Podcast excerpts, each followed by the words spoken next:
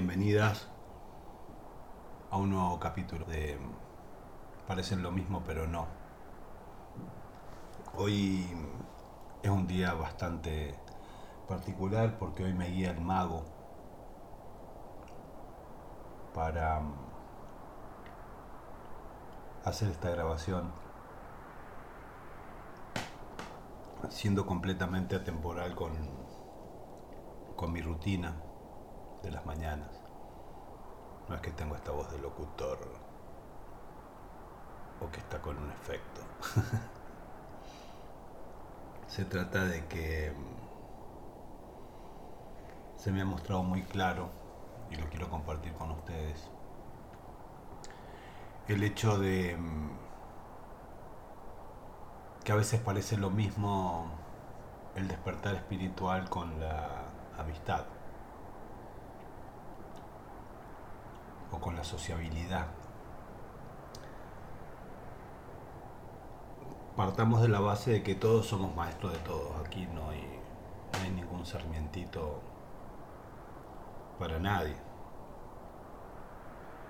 El aprender, el influir, influirnos activar ese flujo interno de energía, de conocimiento, de comprensión.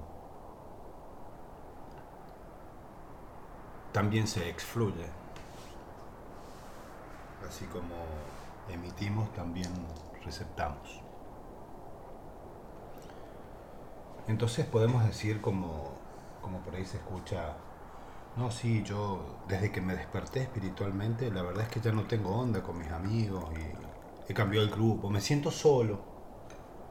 Me siento solo desde que desperté.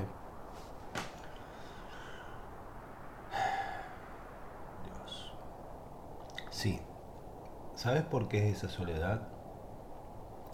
Porque creo que el despertar en realidad, ojo, ya claro que esto lo hago, lo hago desde la mayor humildad que me salga espontáneamente y lo hago desde mm, desde un lugar sabiendo que es mi propia verdad, es lo que yo creo hoy. Así que te podría decir, no me, no me creas, fíjate en vos. Porque es mi verdad y es mi verdad hoy. Puede cambiar también. Como te pasa a vos y como nos pasa a todos. Pero esta cuestión de decir, ay, me estoy quedando solo porque desde que desperté ya no vibro con mis amigos. ¿Vos te crees que el espíritu es capaz de expresarse de esa manera?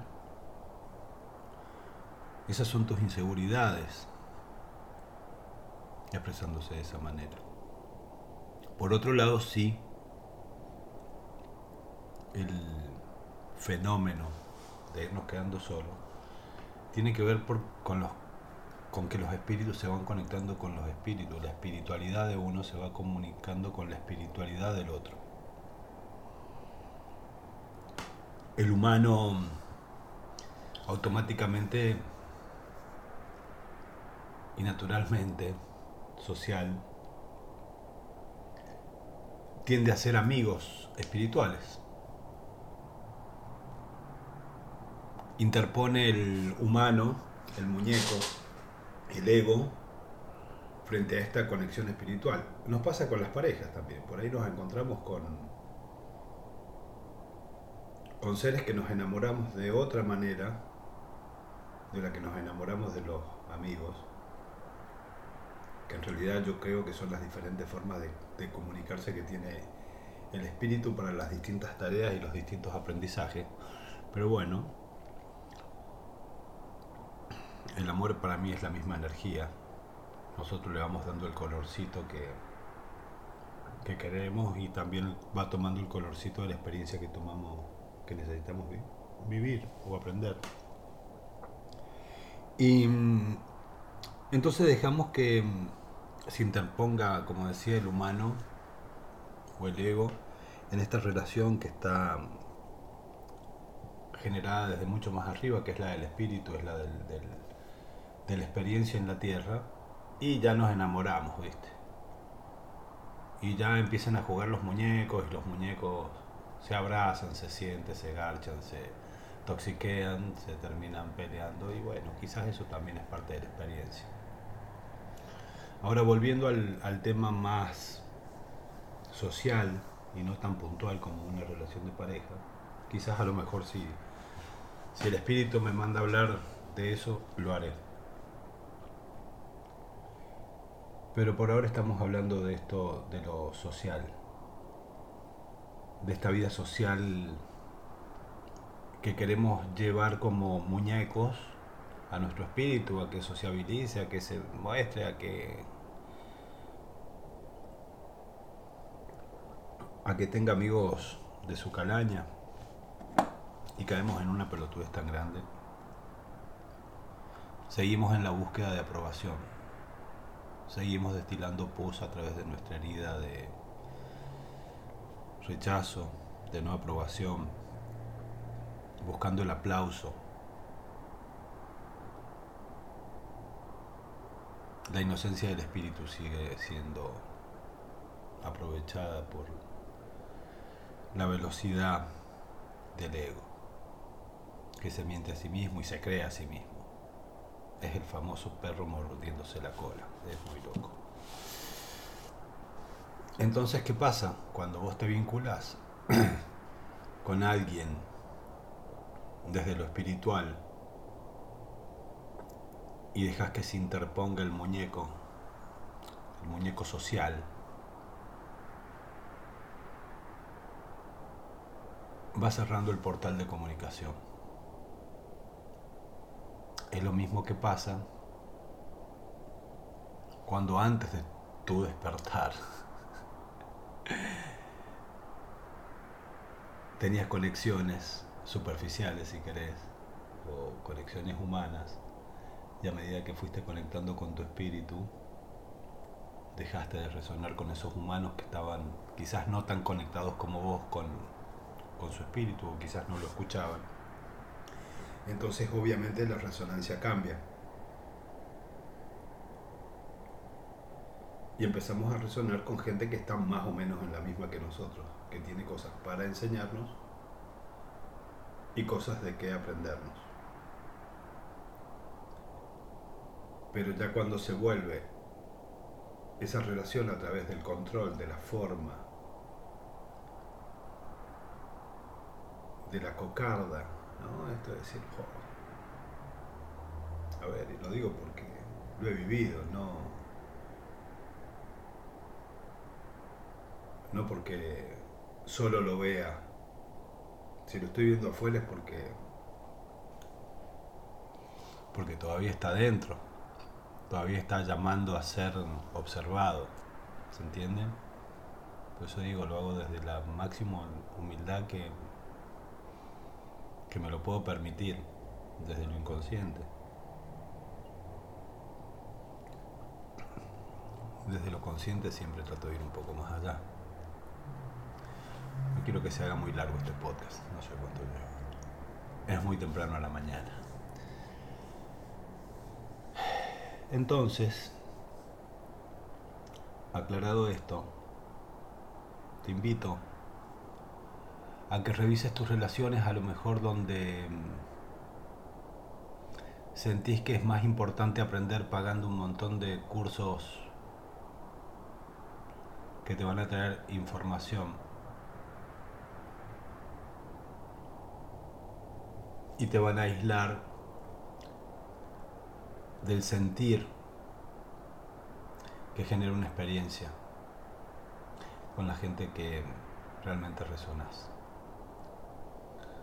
No necesitamos ir a demostrarle nada a nadie, no necesitamos un montón de,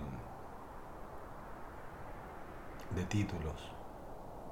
Que está bueno capacitarse, sí está bueno capacitarse. Que está bueno hacer cursos, sí, claro que está bueno hacer cursos. Porque esos cursos son disparadores internos. Por eso es información. Son formas que metemos o que ingresamos a nuestro sistema energético, físico, mental, como quieras verlo. Y esa información va a activar ciertos patrones internos que nos van a, a despertar cosas para nosotros. Ahora, si vas a hacer el curso para tener papelito en la pared y, y sentirte más capacitado para tratar a otros, sorry, está siendo muy superficial. Sí. Sorry. Pero estás en la pelotudez. Estás más dormido de lo que crees si lo estás haciendo así. Entonces está bueno poder revisar de qué me estoy escapando, de qué no quiero ver, con qué me estaba enfrentando mi espíritu, ya sean otras personas, otras situaciones, o otras situaciones con personas, y me estoy escondiendo en cursitos que después me sirven para chapear.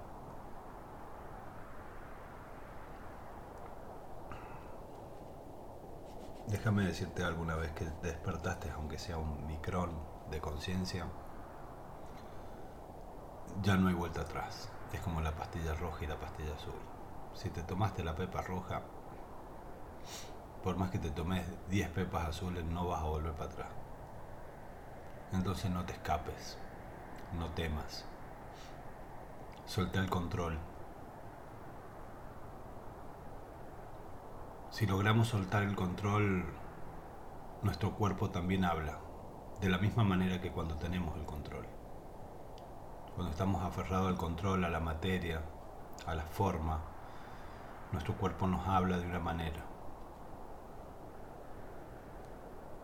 Una manera incómoda, una manera que nos incomoda. Una secuencia, una sinfonía de alarmas que se pueden manifestar de muchísimas formas. Vos sabés de qué forma se manifiestan en vos. Vos sabés cuáles son tus incomodidades físicas. Vos sabés cuáles son tus pendientes, tus tus adicciones, esas formas que sabes que no están bien y que no puedes cambiar en tu cuerpo, en tu sentir. Bueno, ese es tu hablar. Acuérdate que el cuerpo nos habla físicamente, nos habla emocionalmente y mentalmente. Y cuando soltamos el control, soltamos la forma y nos abandonamos al sentir del corazón. El cuerpo relaja. Y al cuerpo no le gusta decir pelotudeces, entonces vuelve a su estado silencioso, su estado de bienestar, a su domingo en el campo mirando el atardecer. Te abrazo, te deseo bendiciones, te deseo claridad, deseo que puedas integrar tu ego, deseo que puedas abrir los ojos que miran hacia adentro o el ojo que mira hacia adentro. Y que todas las cosas, casi digo pelotudes, todas las cosas que hacemos por manotazos de ahogado se vuelvan medicina. Chao.